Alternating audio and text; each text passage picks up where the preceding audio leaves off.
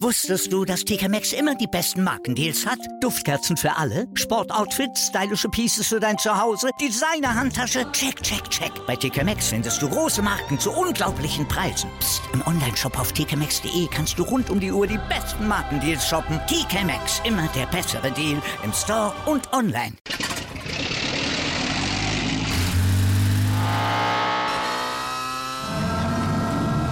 Von 0 auf 100.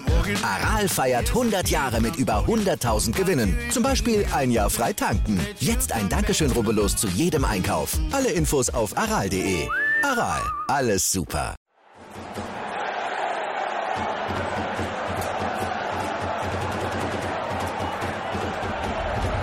Hoffefunk, der Fußballpodcast zur TSG 1899 Hoffenheim auf meinsportpodcast.de. Hallo und herzlich willkommen zu Hoffefunk, eurem TSG-Fan-Podcast. Es ist Sonntag, 12 Uhr mittags, einen Tag nach den Testspielen gegen Mainz 05 und kurz vor der virtuellen Saisoneröffnung in der Pre-Zero Arena. Wir haben ja nach dem Spiel gegen Wiesbaden gesagt, dass die Tests gegen Mainz am aussagekräftigsten sein dürften. Schließlich hat das Team nun schon vier Wochen mit Sebastian Hoeneß trainiert und womöglich seine Spielweise zumindest zum Teil verinnerlicht. Jonas, wie hat dir unsere Leistung und unser Auftreten gestern gefallen?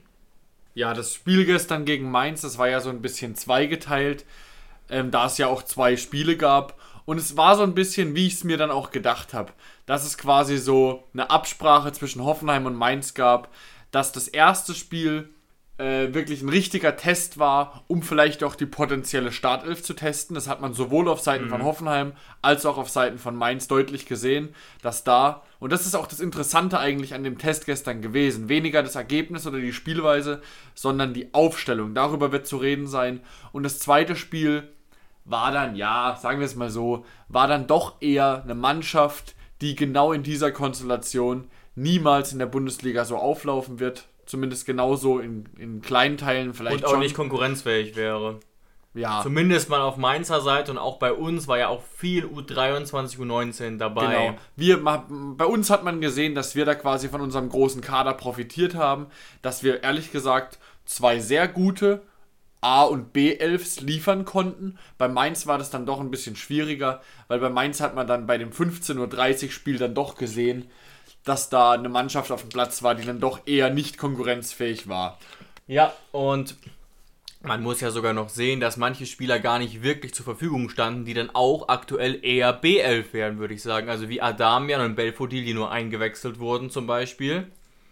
Genau, die könnte man ja eigentlich theoretisch ähm, weil ich sehe sie jetzt auch nicht unbedingt in der Mannschaft von 13 Uhr, aber die könnte man ja theoretisch auch noch der Mannschaft 15.30 Uhr auf jeden Fall zurechnen, die ähnlich wie jetzt zum Beispiel in Samaseku ähm, halt wirklich direkt an der Kante zur A11 stehen, beziehungsweise ja, genau. auch oftmals reinrotiert werden können, weil das ist ja wirklich nur Typsache. Ja, Nordpfeil hat auch noch gefehlt, der hat ja eine äh, Fraktur äh, erlitten. Also man sieht wirklich, wie breit der Kader ist. Ich habe mir auch gestern das Kicker-Sonderheft gekauft und da kann man auch nochmal schön sehen, wie breit unser Kader tatsächlich aufgestellt ist. Und auch, jetzt nehmen wir mal wieder mein Lieblingsbeispiel, wie engmaschig eigentlich der Kader vom FC Bayern genäht ist. Das haben ja viele gesagt, ich ehrlich gesagt auch. Das wird dir noch auf die Füße fallen, doch mit Hansi Flick ist es ihnen dann doch nicht auf die Füße gefallen im Endeffekt. Und da sind wir wirklich äh, gut aufgestellt, weil definitiv, wir haben im Prinzip mit Sicherheit 22 Spieler mit Bundesliga-Niveau drin. Und das ist absolut nicht selbstverständlich, gerade wenn man den Vergleich nochmal mit Mainz sieht, die aus meiner Sicht jetzt nicht unbedingt zu den Abschiebkandidaten zählen. Nein, auf gar keinen Fall. Aber Mainz hat eben auch nicht diese enorme Doppelbelastung bzw. Ja, Dreifachbelastung ja. mit der Europa League. Ähm, das heißt, wie wir es dann eigentlich auch schon vor ein, zwei Wochen dann vielleicht so ein bisschen angeteasert haben, dass wir unsere Meinung bei den Transfers so ein bisschen geändert haben, bin ich mir mittlerweile wirklich sehr, sehr sicher, dass da wirklich eigentlich gar nichts mehr passieren wird. Es sei denn, vielleicht noch ein junger Spieler, der jetzt vielleicht ein bisschen seine Chance bekommen hat bei den Testspielen, aber eigentlich nicht den, der, äh, zum Kader der Bundesliga gehören wird, dass der dann vielleicht noch in die zweite Bundesliga ausgeliehen wird. Aber dass jetzt wirklich noch ein, ein Kracher kommt, jemand, der das Potenzial hat, zur Startaufstellung zu gehören, können wir eigentlich zu 99% ausschließen. ja, solange nichts mehr passiert, ähm, es gab ja unsere bekannte Folge 23, das Transferkarussell. Ich denke, die ist aktuell immer noch interessant zum Anhören, vor allem wenn man jetzt merkt, wie es dann tatsächlich gelaufen ist. Denn dieses Transferkarussell ist nie wirklich angelaufen. Das ist sehr früh in Stocken geraten und das ist ja eigentlich auch das Witzige. Ich finde in unserem aktuellen Kader, sagt ja auch Sebastian Hoeneß, sehr, sehr gut und konkurrenzfähig. Aber so krass hätte ich es dann doch nicht erwartet, denn wir haben aktuell, ich habe es schon mal gesagt, noch keinen Cent ausgegeben. Gacinovic, was man, ja, was, man, ja. was, was man allerdings aber dazu sagen muss, ähm, warum dann eben quasi unsere Folge 23, das Transferkarussell, dann eben nie anlaufen konnte, ist, dass wir natürlich zu, zum äh, Stand damals natürlich davon ausgegangen sind, dass so Spieler wie Staphylidis oder auch Belfodil uns ja. verlassen. Und dann wärst du, wenn Staphylidis weg ist, bist du gezwungen zu agieren. Genau, ich war ja zum Beispiel davon ausgegangen, dass Staphylidis auf jeden Fall ein Verkaufskandidat ist, Nordfight eventuell auch. Und auch mit Belfodil konnte ich mir nicht richtig vorstellen. Und da, damals, jetzt gibt es ja auch schon wieder leichte Gerüchte, war das ja auch mit Grillitsch noch nicht wirklich klar. Und wenn da jetzt zwei, drei Spieler gehen von den genannten, dann haben wir natürlich äh, Feuer im Haus und dann muss reagiert werden. Aber das haben wir aktuell nicht und darum bin ich auf eine Art auch froh. Gleichzeitig muss man sagen, wir haben jetzt schon einiges Geld eingenommen, allein in diesem Sommer. Ist vielen gar nicht klar. Alleine Bittenkurt hat 7 Millionen gebracht. Und da würde ich sagen, warum die nicht wenigstens investieren? Aber ich bin mir nicht sicher. In dem Zusammenhang kann man aber auch einen Neuzugang nochmal quasi begrüßen, der aber zunächst nicht in der ersten Mannschaft eingeplant sein wird. Das ist Alexander Borkovic, der aus Wien kommt. Tatsächlich ein Spieler, der U21 Nationalerfahrung hat und der auch absoluter Stammspieler in der österreichischen Bundesliga war und trotzdem wurde klar kommuniziert, dass er jetzt aktuell nicht für die erste Mannschaft eingeplant ist. Sogar Europa League Erfahrung. Das ist schon erstaunlich und spricht auch dafür, wie attraktiv die TSG ist, um Jugendspieler quasi anzulocken. Man hat ja viel davon gehört. Die TSG verliert Jugendspieler um Jugendspieler, was aber auch der Lauf der Dinge ist einfach. Man gewinnt ja auch welche dazu, aber dass sich so ein Typ der alle Spiele gemacht hat, fast in der österreichischen Bundesliga, quasi dann in die Regionalliga begibt, um nächstes Jahr dann vielleicht die Chance zu haben, Stamm zu spielen oder überhaupt zu spielen, finde ich schon beachtlich. Da merkt man aber einfach, dass er, sagen wir mal, gut informiert ist, dass man bei Hoffenheim eben dann, ich sage nicht leicht, weil den Sprung in die Bundesliga zu schaffen, ist nie einfach, wenn man sieht, wie viele Spieler beispielsweise von einer, von einer A-Jugend-Meistermannschaft dann wirklich den ja, Sprung ja. schaffen maximal ein oder zwei, wenn, wenn überhaupt. Ähm, aber das ist eben der Weg der TSG, gerade auf der Innenverteidigerposition, wenn man die letzten Jahre sich anguckt. Wir haben einen Hogmar verpflichtet. Wir haben einen jungen Nuhu verpflichtet, obwohl Nuhu da vielleicht nicht ganz so reinzählt, weil der dann doch etwas teurer war. Ähm, wir, ja, haben, wir haben einen Lucas Ribeiro verpflichtet. Und dann ist eben schon ein bisschen klar, dass wenn die kommen, ein Hogmar hat dann auch am Anfang erstmal zweite Mannschaft gespielt, dann hat er vielleicht mal ein bisschen in die erste Mannschaft gelinst. Man hat gesehen, er ist noch nicht so weit und dann wurde er verliehen. Aber man sieht ja auch, dieses, dieses Konstrukt des Verleihens kann auch Früchte tragen, wie bei der TSG. Man sieht es an Joe Linton, jetzt Jao Klaus gehört jetzt zum. Macht zum, eine gute Figur, wirklich. Macht eine gute Figur. Und da hat auch äh, niemand gesagt, ja gut, er war jetzt drei, vier Jahre ausgeliehen, der wird nie wieder Fuß fassen bei der TSG. Nein, den hat die TSG immer im Blickfeld.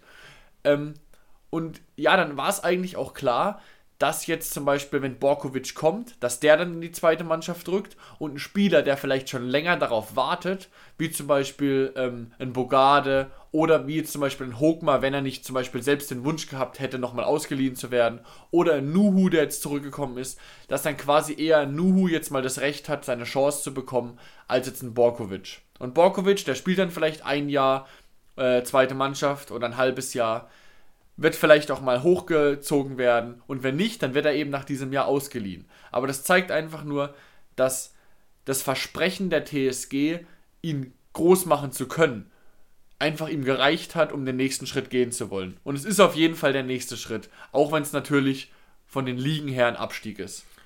Genau. Und man, man sagt ja oft, es sagen ja gefühlt alle Sportdirektoren, alle Manager, ja, unser Verein hat so eine hohe Durchlässigkeit, aber bei der TSG ist es halt wirklich so. Ich habe diesen Satz neulich erst äh, von BVB gehört und dann hat ein Fan mal aufgelistet, wie schlecht die Durchlässigkeit eigentlich in den letzten Jahren war beim BVB. Ist natürlich auch ein bisschen logisch, weil das Budget viel höher ist, die Ansprüche viel höher und dadurch wird es natürlich ungleich schwieriger. Dennoch braucht man sich nicht mit Federn schmücken, die, die einem nicht zustehen.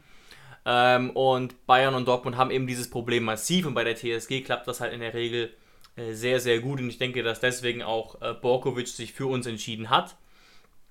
Hat mich trotzdem, wie gesagt, ein bisschen überrascht. Jetzt sind wir aber ein bisschen hier vom Thema weggekommen und wir wollen nochmal zurückgehen auf Mainz. Wir haben ja beide Partien, ihr werdet es wahrscheinlich gesehen haben, äh, 2 zu 1 gewonnen.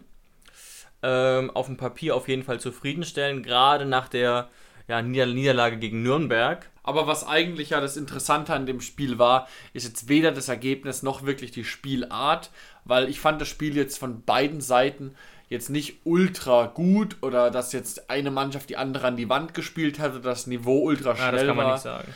Nee, aber was wirklich das Interessante ist und worüber zu reden ist, wir waren erschrocken, als wir also ein bisschen erschrocken, weil wir es eben nicht auf dem Zettel hatten, dass es wirklich im Kopf von Sebastian Hoeneß möglich ist, Flo Grillitsch und Kevin Vogt gleichzeitig in der Startelf zu haben. Ja, das stimmt so aber nicht. Ich habe das durchaus für möglich gehalten vor zwei Wochen stimmt. etwa. Ich habe es nahezu ausgeschlossen. Wir hatten ja äh, quasi die Diskussion darum, ähm, dass ich mir das durchaus vorstellen könnte. Vogt quasi auf dieser pendelnden 6 und Grillitsch dann auf der 8.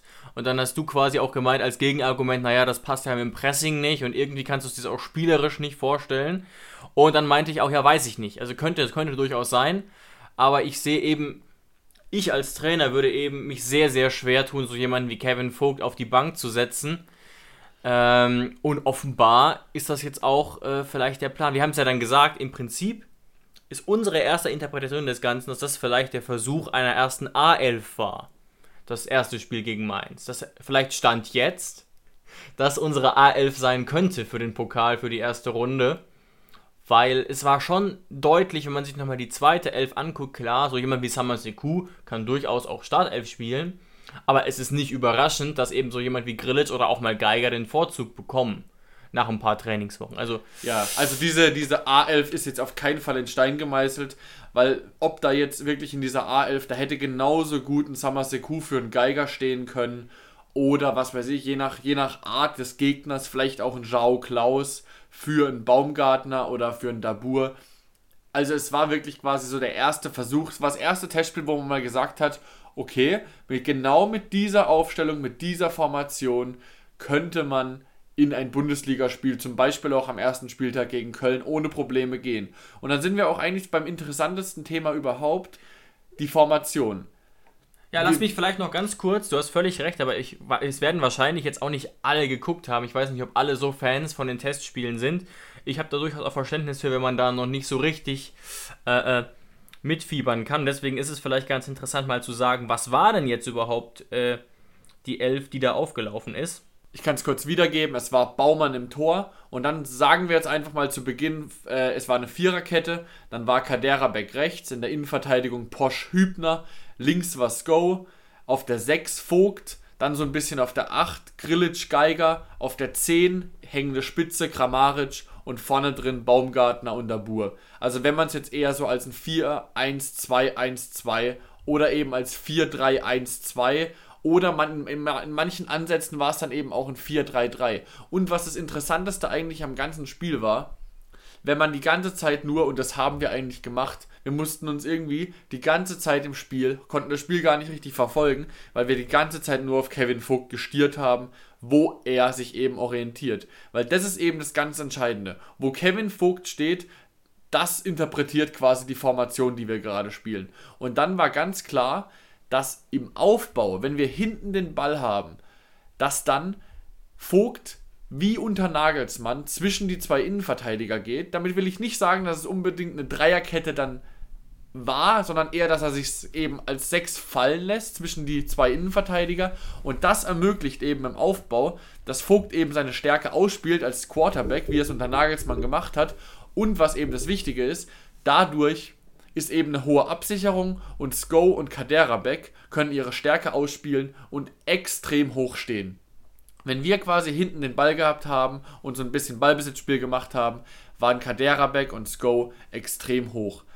Sobald wir dann vorne den Ball verloren haben, ist Vogt auf die 6 gegangen. Das heißt, gegen den Ball war es dann eine Viererkette. Genau, das ist der große Unterschied jetzt zu Nagelsmann. Also ich habe geschrieben, wir haben so eine Gruppe zusammen mit Hoffe News, unserem Partner, und da habe ich dann geschrieben, das erinnert sehr an die an die Nagels, Nagelsmannsche Quarterback-Rolle, die Vogt da gespielt hat, aber du hast es gesagt, es ist, der große Unterschied ist, dass gegen den Ball Vogt auf die 6 rückt und mit Ball lässt sich Vogt dann meistens nach hinten fallen und ist dann oft auch erste Anspielstation von Hübner oder so. Ich habe ganz, ganz selten gesehen, wie auch unter Nagelsmann, dass Hübner den Spielaufbau gemacht hat.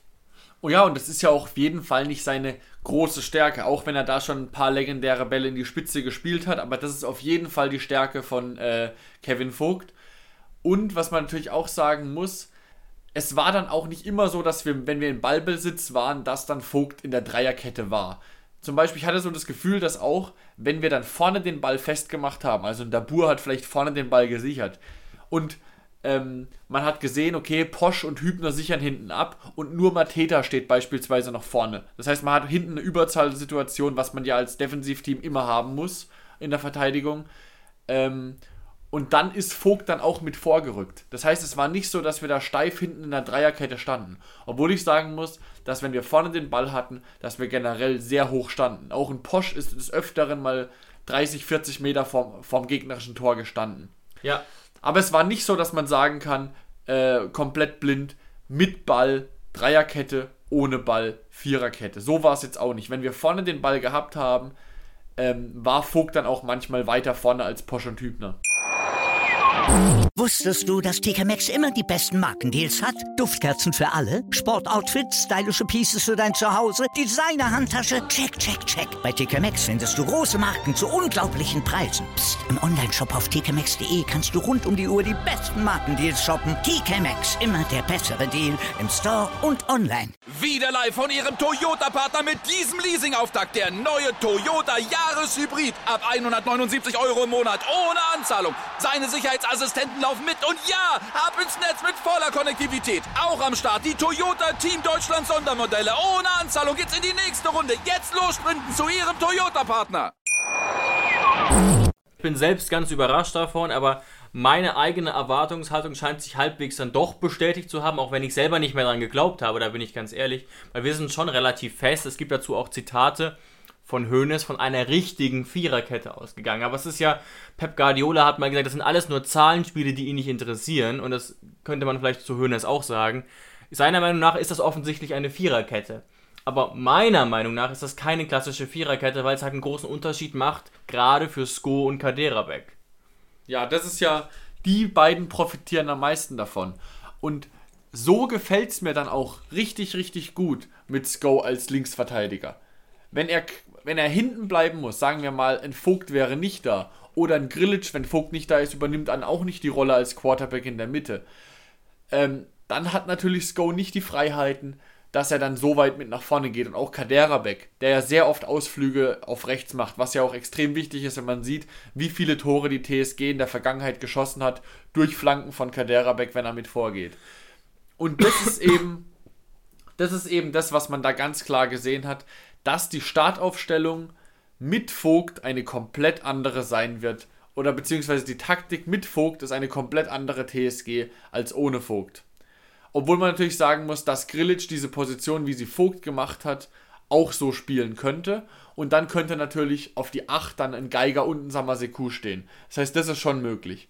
Nämlich, ich habe dann gestern auch zu dir gesagt, ähm, wenn Vogt spielt und eben diesen Aufbau übernimmt, dann nimmt es schon, ob das jetzt positiv oder negativ ist, muss jeder für sich selbst entscheiden, aber es nimmt auf jeden Fall Verantwortung von Flo Grillitsch weg. Das muss man natürlich schon so sagen. Ob das jetzt Flo Grillitsch gefällt oder ob das wirklich so gut ist, dass die Verantwortung Flo Grillitsch so ein bisschen entzogen wird, weiß ich jetzt nicht, muss jeder für sich selbst entscheiden. Ähm, aber ich hatte auch das Gefühl, dass Flo Grillitsch durch die Hereinnahme von Kevin Vogt viel weniger Ball, äh, Ballkontakte hatte als normalerweise. Gut, das muss man natürlich nochmal sehen. Also ich verstehe den Punkt total. Aber diese Option mit Grillitsch die hat sich ja quasi Kaltenbach aus der Not raus ausgedacht. Und das hat in einer, in einer Situation funktioniert, in der das ganze Team gefühlt eine Liga besser gespielt hat. Wir wissen ja nicht, ob das über die ganze Saison so geblieben wäre. Es war ja nicht mal so, dass die Ergebnisse nur gut waren, sondern das war ja spielerisch auch sehr, sehr gut. Und das war ja was, das haben wir schon öfter auch gesagt. Das war ja unter Nagelsmann das Problem. Unter Nagelsmann haben wir fast immer gut gespielt. Jetzt mal rein, wie von, von der Taktik her, wie sich's ange, wie man's, wie sich's ange, also es war angenehm anzusehen. Das heißt aber nicht, dass Nagelsmann regelmäßig gute Ergebnisse erzielt hat. Ganz und gar nicht. Wir haben oft späte Gegentreffer kassiert und so weiter. Und wir hatten halt in diesen vier Spielen, und da hat Grillic, glaube ich, dreimal diese, diese Quarterback-Rolle gespielt. Auch sehr gut gespielt, aber alle anderen eben auch. Also ich bin mir nicht sicher, ob das auf Dauer der Weisheit letzter Schluss ist, auch vor dem Hintergrund, dass Grillic im Gegensatz zu Vogt einen krassen Offensivdrang hat und es auch manchmal schafft, einfach dem gegnerischen Achter davon zu laufen mit Ball. Ja, das stimmt schon. Das ist natürlich Flo Grillic große Stärke, dass er dann, auch wenn es manchmal durch seine Größe ein bisschen langsam und behäbig aussieht, Ja. aber er kann dann mit Tempo dann doch mal 20, 30 Meter durchs Mittelfeld marschieren, was man sich bei Kevin Vogt dann doch eher weniger vorstellen kann. Aber man muss sagen, ich war wirklich gestern sehr, sehr zufrieden mit der Formation. Also ich würde mich sehr, sehr darüber freuen, wenn wir auch in der Bundesliga so auflaufen würden. Erstens mal, weil ich wirklich ein großer Fan von Kevin Vogt bin und mich freue, dass es quasi jetzt doch eine Möglichkeit in meinem Kopf gibt, wie er doch in die Startformation rücken kann. Dann finde ich es natürlich extrem gut, dass Kaderabek und Sko so weit nach, mit nach vorne gehen. Und auch, dass Grillic quasi so ein bisschen defensiv entlastet ist. Weil Vogt ist natürlich dann doch nochmal wahrscheinlich ein Tick stärker defensiv, als es ein Grillic Ein ist. Grillic hat, das habe ich ja eben so ein bisschen versucht zu sagen, der könnte das bestimmt auch sich in diese Rolle einarbeiten, sage ich mal. Aber Vogt ist ja eigentlich auch ein gelernter Sechser, hat aber so viele Spiele auf dieser Quarterback-Position gemacht, dass er schon äh, defensiv mit Sicherheit stabiler ist als ein Flo Grillic, den wir ja, wie gesagt, in, unserer, in der ersten Saison, wann war das, vor zwei, drei Jahren, immer so ein bisschen belächelt haben, weil er wirklich da noch richtig verspielt war, sage ich so ein bisschen. Ja, das hat also mir hat es gestern wirklich das erste Spiel taktisch sehr, sehr gut gefallen, was mir auch sehr imponiert hat, dass man wirklich, und das verlangt man ja, wenn ein neuer Trainer kommt. Und es kam ja, es kommt so ein junger Trainer, den man dann auch ein bisschen so ein bisschen abgesprochen hat, dass er so viel Erfahrung hat, weil er ja nur eine zweite Mannschaft trainiert hat von Bayern. Aber Ja. man kann jetzt schon sagen, das ist die Handschrift von Sebastian Hoeneß. Es ist nicht Nagelsmann nachgemacht, es ist nicht Schreuder nachgemacht, es ist die Handschrift von Sebastian Hoeneß. Und wenn er das in diesem Jahr so durchzieht, dann kann ich mir sehr gut vorstellen, dass es auch von Erfolg geprägt sein wird. Ja, und man muss ja auch abgesehen davon sagen, das war jetzt natürlich jetzt offensiv kein Feuerwerk, muss man auch ehrlich sagen, auch von beiden Teams nicht. Gleichzeitig hat man aber auch deutlich gesehen, wir haben anders gespielt als unter Schreuder. Es war Pressing erkennbar. Wir standen auf jeden Fall höher. Ja. Und es war eher das Spiel, das Alexander Rosen, Stichwort Hoffe-Style, denke ich, sehen will. Und vor allem auch, dass man einfach den Ball hält. Das ist ja vor allem auch dieses Hoffe-Style, was Rosen gemeint hat, dass man nicht den Ball gefühlt wegkickt und sagt, kommt doch, wir kontern, sondern dass man den mit dem Ball, dass man den Ball will und dass man auch mit dem Ball was anfangen kann. Und natürlich war das jetzt nicht, Ja. ich habe auch oft gelesen, ja, äh, von wegen Pressing, das war ja jetzt das letzte gegen, das war nicht so ein Pressing wie gegen Wiesbaden. Ja, aber guten Morgen. Mainz ist auch kein Wiesbaden. Das war der erste Test dieses Jahr mit einer Startformation und vor allem auch gegen einen Gegner auf Bundesliga-Niveau. War das jetzt der erste Test so richtig? Das heißt, natürlich geht da noch nicht alles gut. Dann weiß ich auch nicht, ob die Spieler schon ausdauertechnisch auf 100% sind. Ähm, deswegen, dass da jetzt äh, nicht 90 Minuten pressing-technischen Feuerwerk abgerissen wurde, ist, denke ich mal, klar. Vor allem auch, weil im Köpfen der Spieler natürlich Konkurrenzkampf, Konkurrenzkampf, ich will mich beweisen, aber die Spieler wissen ja auch, dass es ein Testspiel ist. Vor 30 Zuschauern in Zutzenhausen. Also natürlich kommt da nicht das Feeling auf, deswegen muss man da eher gucken, wie war es taktisch, was kann man daraus mitnehmen. Ergebnis war gut, obwohl das Ergebnis zweitrangig war, aber da jetzt zu sagen, dass wir nicht gepresst hätten oder so, das wäre, glaube ich, ein Schnellschuss. Ja, genau. Und auch taktisch, da steht ein interessanter Artikel im Kicker Sonderheft.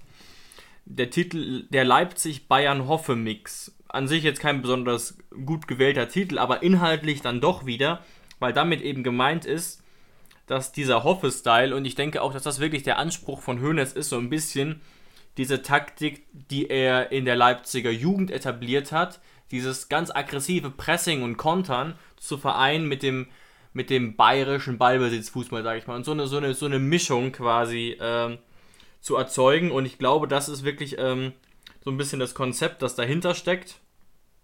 Und von dem man heute, äh, gestern meine ich, durchaus auch ein bisschen was sehen konnte. Also ich war jetzt nicht irgendwie äh, äh, enttäuscht, dass ich, dass ich dachte, äh, ja, das ist auch wieder dass was anderes versprochen wurde, als dann im Endeffekt gespielt wird. Das kann man so definitiv nicht sagen. Man muss auch sagen, es wird erst seit vier Wochen trainiert. Das ist eine sehr, sehr intensive Zeit und die Spieler haben, ich weiß auch gar nicht, ob, ob ich das so sinnvoll fand. Die fast alle haben ja durchgespielt. Weil so groß ist der Kader ja dann auch nicht, dass du dann trotz U19, U23 Verstärkung hat dann zum Beispiel Kevin Vogt komplett 90 Minuten durchgespielt. Das ist Ja. schon heftig. Ja, so Spieler wie Grilic und Kramaric, die sind dann nach 77 Minuten dann auch runtergegangen. Ähm, obwohl das natürlich eine bisschen laufintensivere Position ist. Aber ja, Ja. aber so langsam kommen wir auch in die Phase. Das stimmt. Da kann man dann auch, muss man auch so ein bisschen in den, in den Mode quasi reinkommen, in den, in den Wettbewerbsmode. In zwei Wochen ist das Pokalspiel. 13.09. Wurde Genau. jetzt terminiert. Ja, also das heißt, das heißt, so langsam ist die Ausdauer dann auch da, so langsam muss man dann auch seine Startelf so langsam finden. Ähm, und deswegen für mich ein absolut positiver Test. Dann können wir jetzt noch kurz, auch wenn es zweitrangig ist, vielleicht auf die Tore eingehen vom ersten Spiel und vom zweiten. Also das, das Tor in der 51. Minute von Mateta, ja, was soll man sagen? Freistoß schnell ausgeführt, Hübner pennt ein bisschen und dann einfach schnell gemacht. Quaison in die Mitte gespielt zu Mateta. Weiß ich jetzt nicht, ob das wirklich in einem Bundesligaspiel denen auch so passiert. Also, Man hat nur ein bisschen wieder gesehen, aber das überrascht jetzt auch keinen, der schon zwei, dreimal Fußball geguckt hat. Die Mainzer Mannschaft ist sehr schnell. Ähm, nicht nur im Kopf, sondern auch was den Sprint angeht, wie Mateta da reingelaufen ist und Quaison auch wach war, okay. Aber in der Regel passiert sowas nicht. Das war einfach, wie du schon gesagt hast, ja. genauso kann man auch sagen, ähm, natürlich, wir wissen, wir haben mit Sko einer der besten Freistoßschützen der Liga. Und dann hat er auch, auch den ersten Freistoß hat er natürlich super aufs Tor gebracht. Extrem gut geschossen, dass er direkt vor Flo Müller nochmal aufkommt. Aber ein Bundesliga-Torwart darf den auch mal haben, sagen wir es mal so. Der, der darf den sogar fangen. Ja, freut mich sehr, freut mich sehr für Posch, dass er dann, auch wenn er ja nicht der Torgefälligste ist, dass er sich dann noch belohnt hat mit seinem Tor, hat ihn bestimmt auch sehr gefreut. Sehr gut nachgelaufen. Wenn Posch nicht da gewesen wäre, wäre Dabur da gewesen, vor allen Mainzern, und das verlangt ja auch immer, das sagt jeder Trainer, von der Kreisliga C bis zur Bundesliga hoch, egal wie beschissen der Freistoß aufs Tor geht, lauft nach. Weil es kann immer was passieren. Auch in der Bundesliga. Oder sogar ein Querschläger, dass ein Innenverteidiger ihn klären will, trifft ihn nicht voll und dann liegt er da rum. Also, genau, ne? einfach nachlaufen. Der zweite Freistoß, super schlitzohrig geschossen von, äh, von, von Sko, auch genau in den Knick. Aber auch den, man sieht es in der Wiederholung, Flo Müller macht einen sehr unglücklichen Schritt, zunächst nach rechts von seiner, von seiner Position aus und ist dann quasi komplett auf dem falschen Fuß und kann ihn dann nicht mehr abwehren, obwohl er dran ist. so wie er gelaufen ist, war er dann wirklich unhaltbar, aber dieser Zwischenschritt war einfach, gelinde gesagt, ungünstig, wenn das, das darf einem Bundesliga-Torwart eigentlich in der Sache auch nicht passieren. Sagen wir es mal so, ich wäre schon ein bisschen enttäuscht gewesen, wenn diese zwei Tore Olli Baumann bekommen hätte. Ja, und da will ich auch gar nicht wissen, was wieder auf Facebook los gewesen wäre, aber das ist ein ganz anderes Thema. Ja, deswegen Testspiel. Zweites Spiel war es ja dann auch so. Da hat ja dann äh, Jao Klaus das erste Tor gemacht. Das war aber sehr spritzig rausgespielt aus Ja. dem Spiel. Also ich habe mir da mal eine, eine YouTube-Compilation angeguckt von seiner Zeit bei Linsk. Und da sah das schon so ein bisschen aus. Diese Tore hat er schon einige Male auch bei Linz gespielt. Wie er dann an Robin Hack beim 1 gegen 1 vorbeigegangen ist. Haken in die Mitte. Und dann sehr schöner Abschluss. Also wirklich. Der, der netzt in der Vorbereitung wie Sau und auch da scheint sich bisher zu bestätigen, was ich gehofft hatte, dass Joao Klaus eben der Stoßstürmer ist. den man dann auch, je nachdem, was für ein Gegner kommt, beziehungsweise dann auch mal in der 70. extrem gut reinwerfen kann. Genau, weil das hat uns noch gefehlt und bei Belfodil, wie gesagt, da sind wir noch ein bisschen vorsichtig und klar, er ist ein Riesen, ein Riesentyp, aber er ist rein von den Spielanlagen kein klassischer Neuner, kein Belfodil ist so technisch stark und so dribbelstark und hat auch äh, Finessen drin und alles Mögliche, dass man den auch ohne Probleme, was weiß ich, auf der 10, auf dem linken Flügel, auf dem rechten Hat Flügel. er auch schon bei Nagelsmann, hat der auch oft manchmal in der, in der offensiven Dreierreihe rechts gespielt Genau. oder so. Das, trotz seiner Größe würde ich Belfodil eben auch nicht als diesen wuchtigen Stoßstürmer wie Sandro Wagner, wie Mario Gomez, würde ich ihn nicht in die Reihe mit Czoloi. reinzählen. ja, genau, Adam Choloy. Habe mich auch sehr gefreut, ihn gestern im zweiten Spiel wieder zu sehen. Ähm, Sogar als Kapitän war er bei, bei der Na, 1530 sicher. Mannschaft von, von Mainz dabei. ähm, und dann eben noch das Tor von Bebu. Dann eben, was war es? Ich glaube, kurz, gegen- kurz vor Ende dann das, Sieg, das Siegtor von 86., Bebu. 87. Auch sehr gut gemacht. Und da wirklich Bebu wird, ich sag's dir, wenn, wenn Bebu dieses Jahr, ähm, vor allem in der Joker-Rolle, für mich ist Bebu dann wirklich der Joker Nummer 1. Und das meine ich gar nicht negativ, dass er nur der Joker ist, sondern wirklich positiv. So jemand wie Bebu als Joker, das ist wirklich extra klasse, wenn eine Mannschaft wie Hoffenheim jemanden wie Bebu als Joker ab der 60., ab der 70. hat.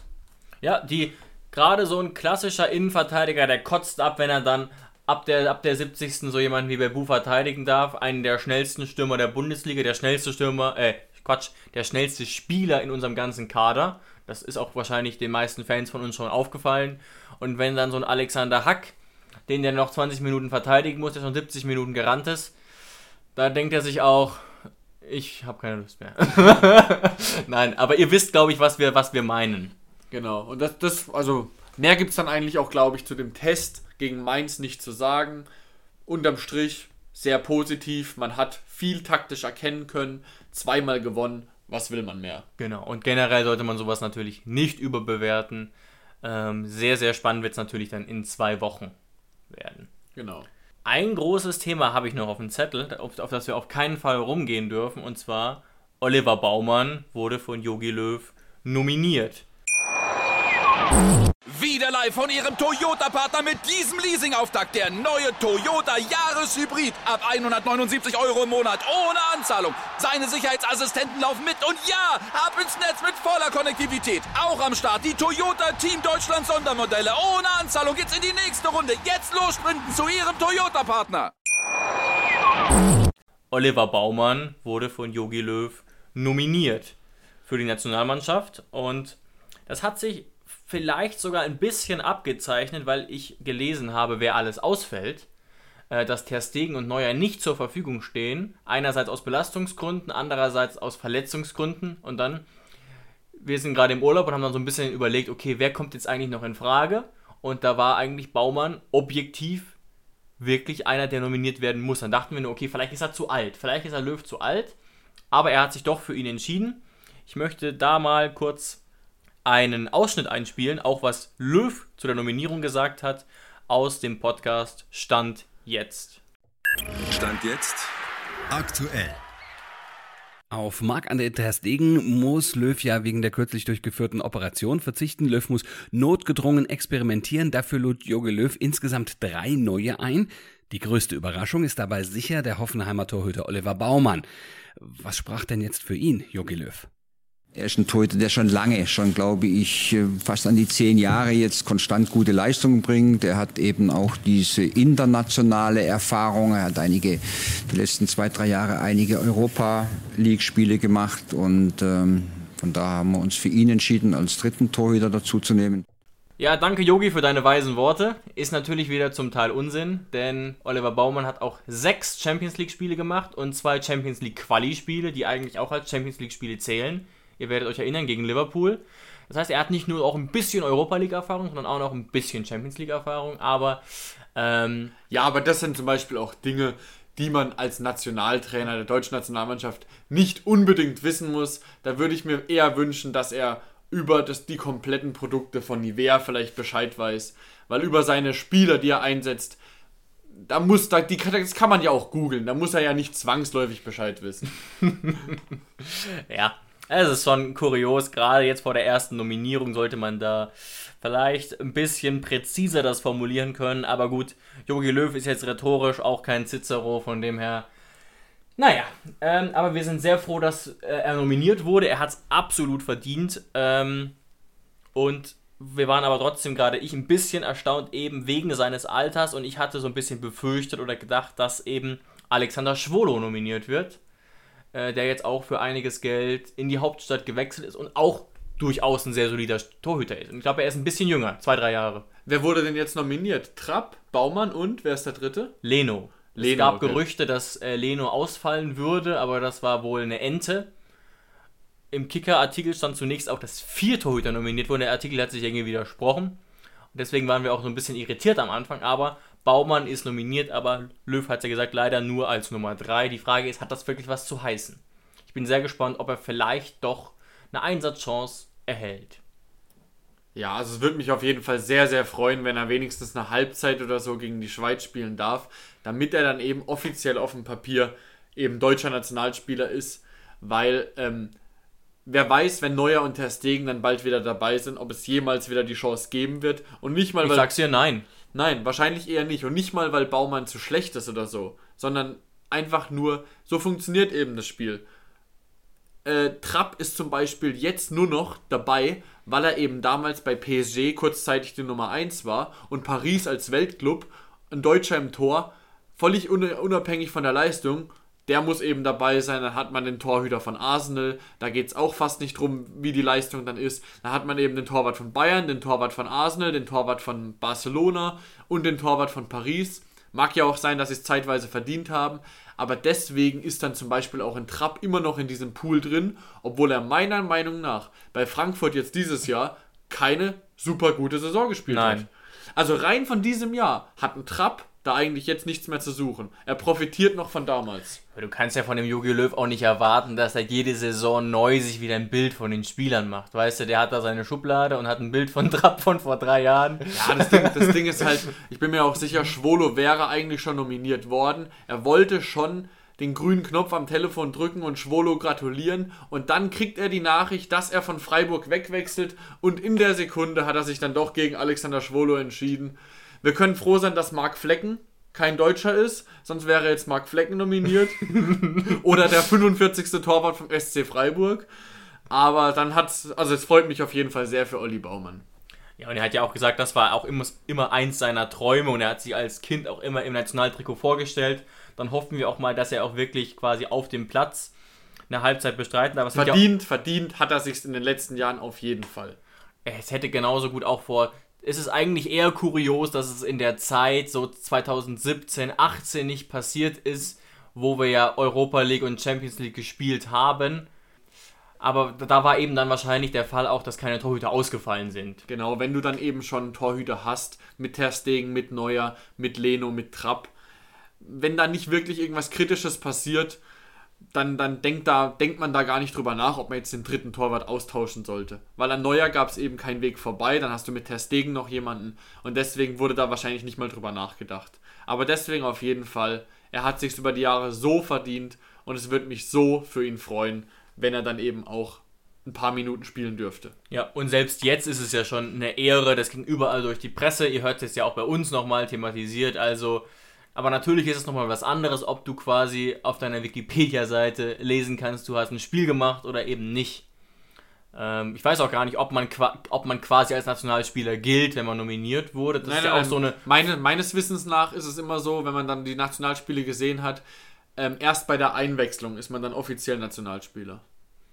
Vielleicht kommt er auch in der 85. Keine Ahnung, wie sich Löw das vorgestellt hat. Und es ist ja auch, sind ja zwei Nations League-Spiele. Ich ganz ehrlich, ich bin wirklich äh, fußballerisch ziemlich versiert, aber ich habe bis heute nicht verstanden, ob das wirklich ein richtiges Pflichtspiel ist und ob es da um mehr geht als um die goldene Ananas. Ja, auf dem Papier ist es dann ein Pflichtspiel. Im Endeffekt interessiert es keine Sau, weil man kann da irgendwie aufsteigen, man kann absteigen, man Da wurden doch die Regeln noch im Nachhinein geändert. Deutschland wäre doch eigentlich abgestiegen gewesen. Ja, das einzige Prinzip ist eigentlich davon, dass man versucht hat, die Testspiele irgendwie spannender zu gestalten, wenn man das in Turniermodus macht und dass man eben dann öfter durch die Nations League gegen Mannschaften spielt, wie jetzt zum Beispiel Spanien und Schweiz, die jetzt vielleicht interessanter sind, als wenn man zweimal gegen San Marino und einmal gegen die Fidschi-Inseln spielt, wie es ja sonst in den Jahren vorher oft der Fall war. Und deswegen, aber Aber ist diese Nations League die Qualifikation für irgendwas jetzt gerade? boah, bei der Nationalmannschaft Das bin, ist halt ich wirklich- meistens raus. Da muss man ganz ehrlich sein, wir gucken eigentlich mittlerweile keine Nationalspiele mehr, außer bei großen Turnieren. Ähm, und deswegen müsst ihr da vielleicht einen anderen Podcast hören, zum Beispiel Stand jetzt, ähm, um euch da besser zu informieren. Aber das spielt ja gar keine Rolle. Wir, wir interessieren uns ja für Olli Baumann und sind sehr gespannt und werden deswegen auch nächste Woche tatsächlich die Spiele uns angucken. Da kommen wir leider nicht drum rum. Auf jeden Fall. Auf jeden Fall. Apropos dritter Torhüter, ich hätte zum Abschluss noch eine Quizfrage im Gepäck. Die letzten 37 Jahre war ja Alexander Stolz unser, unser dritter Torhüter, teilweise sogar unser zweiter Torhüter. Und jetzt ähm, unterstützt er ja die U23 und wahrscheinlich im Anschluss ähm, einen, einen Vertrag als Torwarttrainer in der Jugend bekommen, so wie ich das äh, verstanden habe. Alexander Stolz steht bei der TSG 2013 unter Vertrag. Er war immer zweiter oder dritter Torhüter. Wie viele Einsätze hat Alexander Stolz gemacht? Oder machen wir es doch erstmal anders. Alexander Stolz hat zuvor noch beim KSC gespielt, beim VfB Stuttgart gespielt, davor nochmal bei Hoffenheim und bei Nöttingen und Sandhausen. Das sind so seine Stationen gewesen. Wie viele Pflichtspiele hat Alexander Stolz in seiner Karriere gemacht, die jetzt ja auch schon 18 Jahre andauert? 18 Jahre. Und du hast gesagt, er war nie erster Torwart. Das habe ich nicht gesagt. Das Ach habe so. ich nicht gesagt. Ach so. Okay, wie viele? 18 Jahre. Äh, sagen wir mal 35.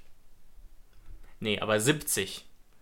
In 18 Jahren 70 Spiele. Ich habe mal geguckt, der war, ich glaube, höchstens in zwei Saisons wirklich die richtige Nummer 1, wenn überhaupt. Und der hat, muss man sich mal vorstellen, sieben Jahre bei uns ein einziges Bundesligaspiel bestritten.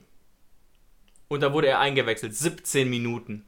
17 Minuten. Und das ist jetzt überhaupt kein, kein Alexander Stolz-Shaming. Das ist wirklich jemand, der sich absolut in den Dienst der Mannschaft gestellt oder gestellt hat, der, dessen Vertrag auch verlängert wurde. Also der, man scheint auch ihm vertraut zu haben. Es gab einfach nicht die Chance auch, weil Baumann immer fit war. Ich glaube, Baumann kam der auch 13 oder 14.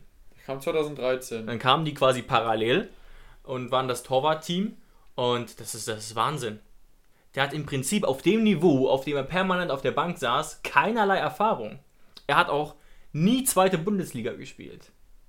Seine Einsätze waren 28, äh, 8 Partien in der dritten Liga, 28 Spiele in der Regionalliga Südwest und 30, 31 Spiele in der Regionalliga Süd.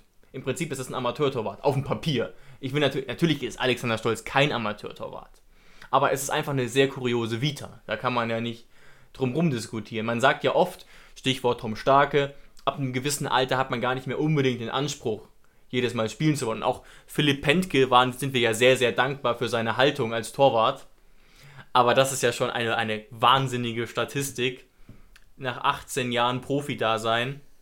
Aber das zeigt einfach auch, was für ein Vollprofi Alexander Stolz immer war, dass er sich so quasi in den Dienst der Mannschaft gestellt hat. Ich glaube, Alex Stolz war auch, und das, das, das vergisst man ja immer, auch wenn ein Ersatztorwart nicht spielt.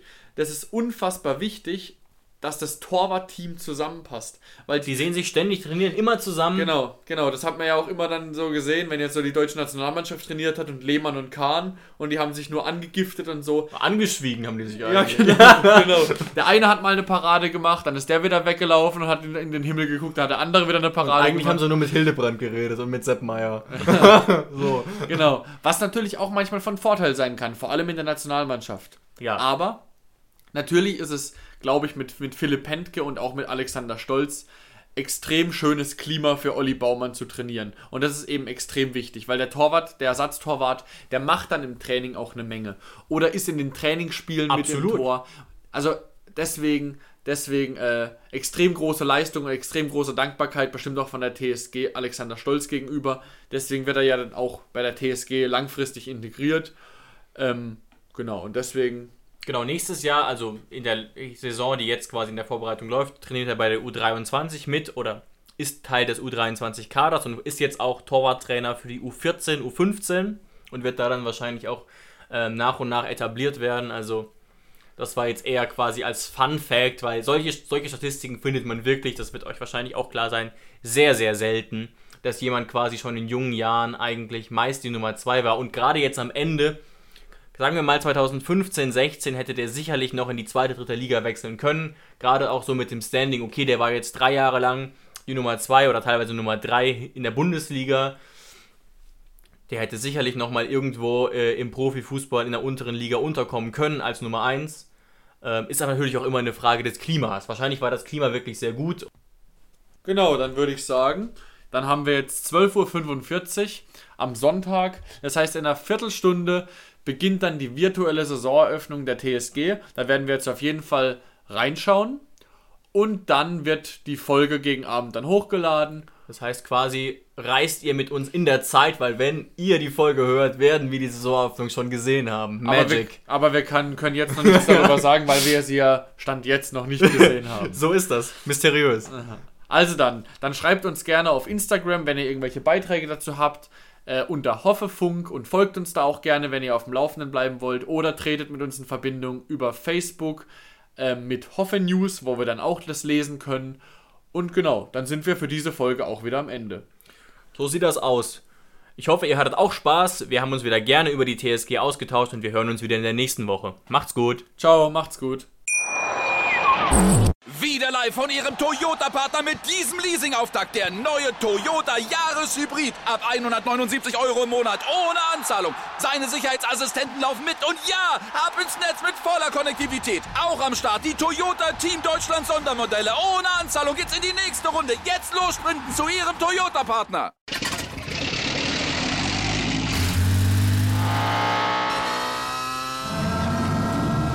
Von 0 auf 100.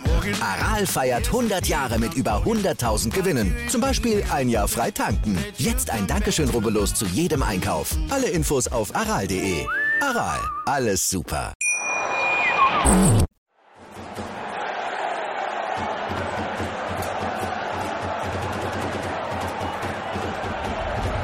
Hoffefunk, der Fußballpodcast zur TSG 1899 Hoffenheim auf meinsportpodcast.de.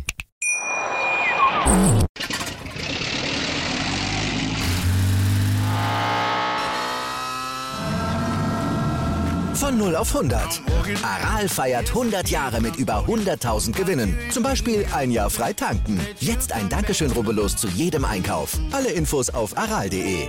Aral, alles super. Ich habe mich natürlich schockverliebt, weil die war wirklich ganz, ganz klein. So begann die Mensch-Hund-Beziehung zwischen Christina und Tierschutzhund Frieda. Und wie es danach, nach dem ersten Moment der Verliebtheit, so weiterging und welche Klippen es danach zu umschiffen galt, das hört ihr in der neuen Ausgabe von Iswas Dog, dem Podcast für harmonische Mensch-Hund-Beziehungen. Iswas Dog? Mit Malte Asmus. Überall, wo es Podcasts gibt.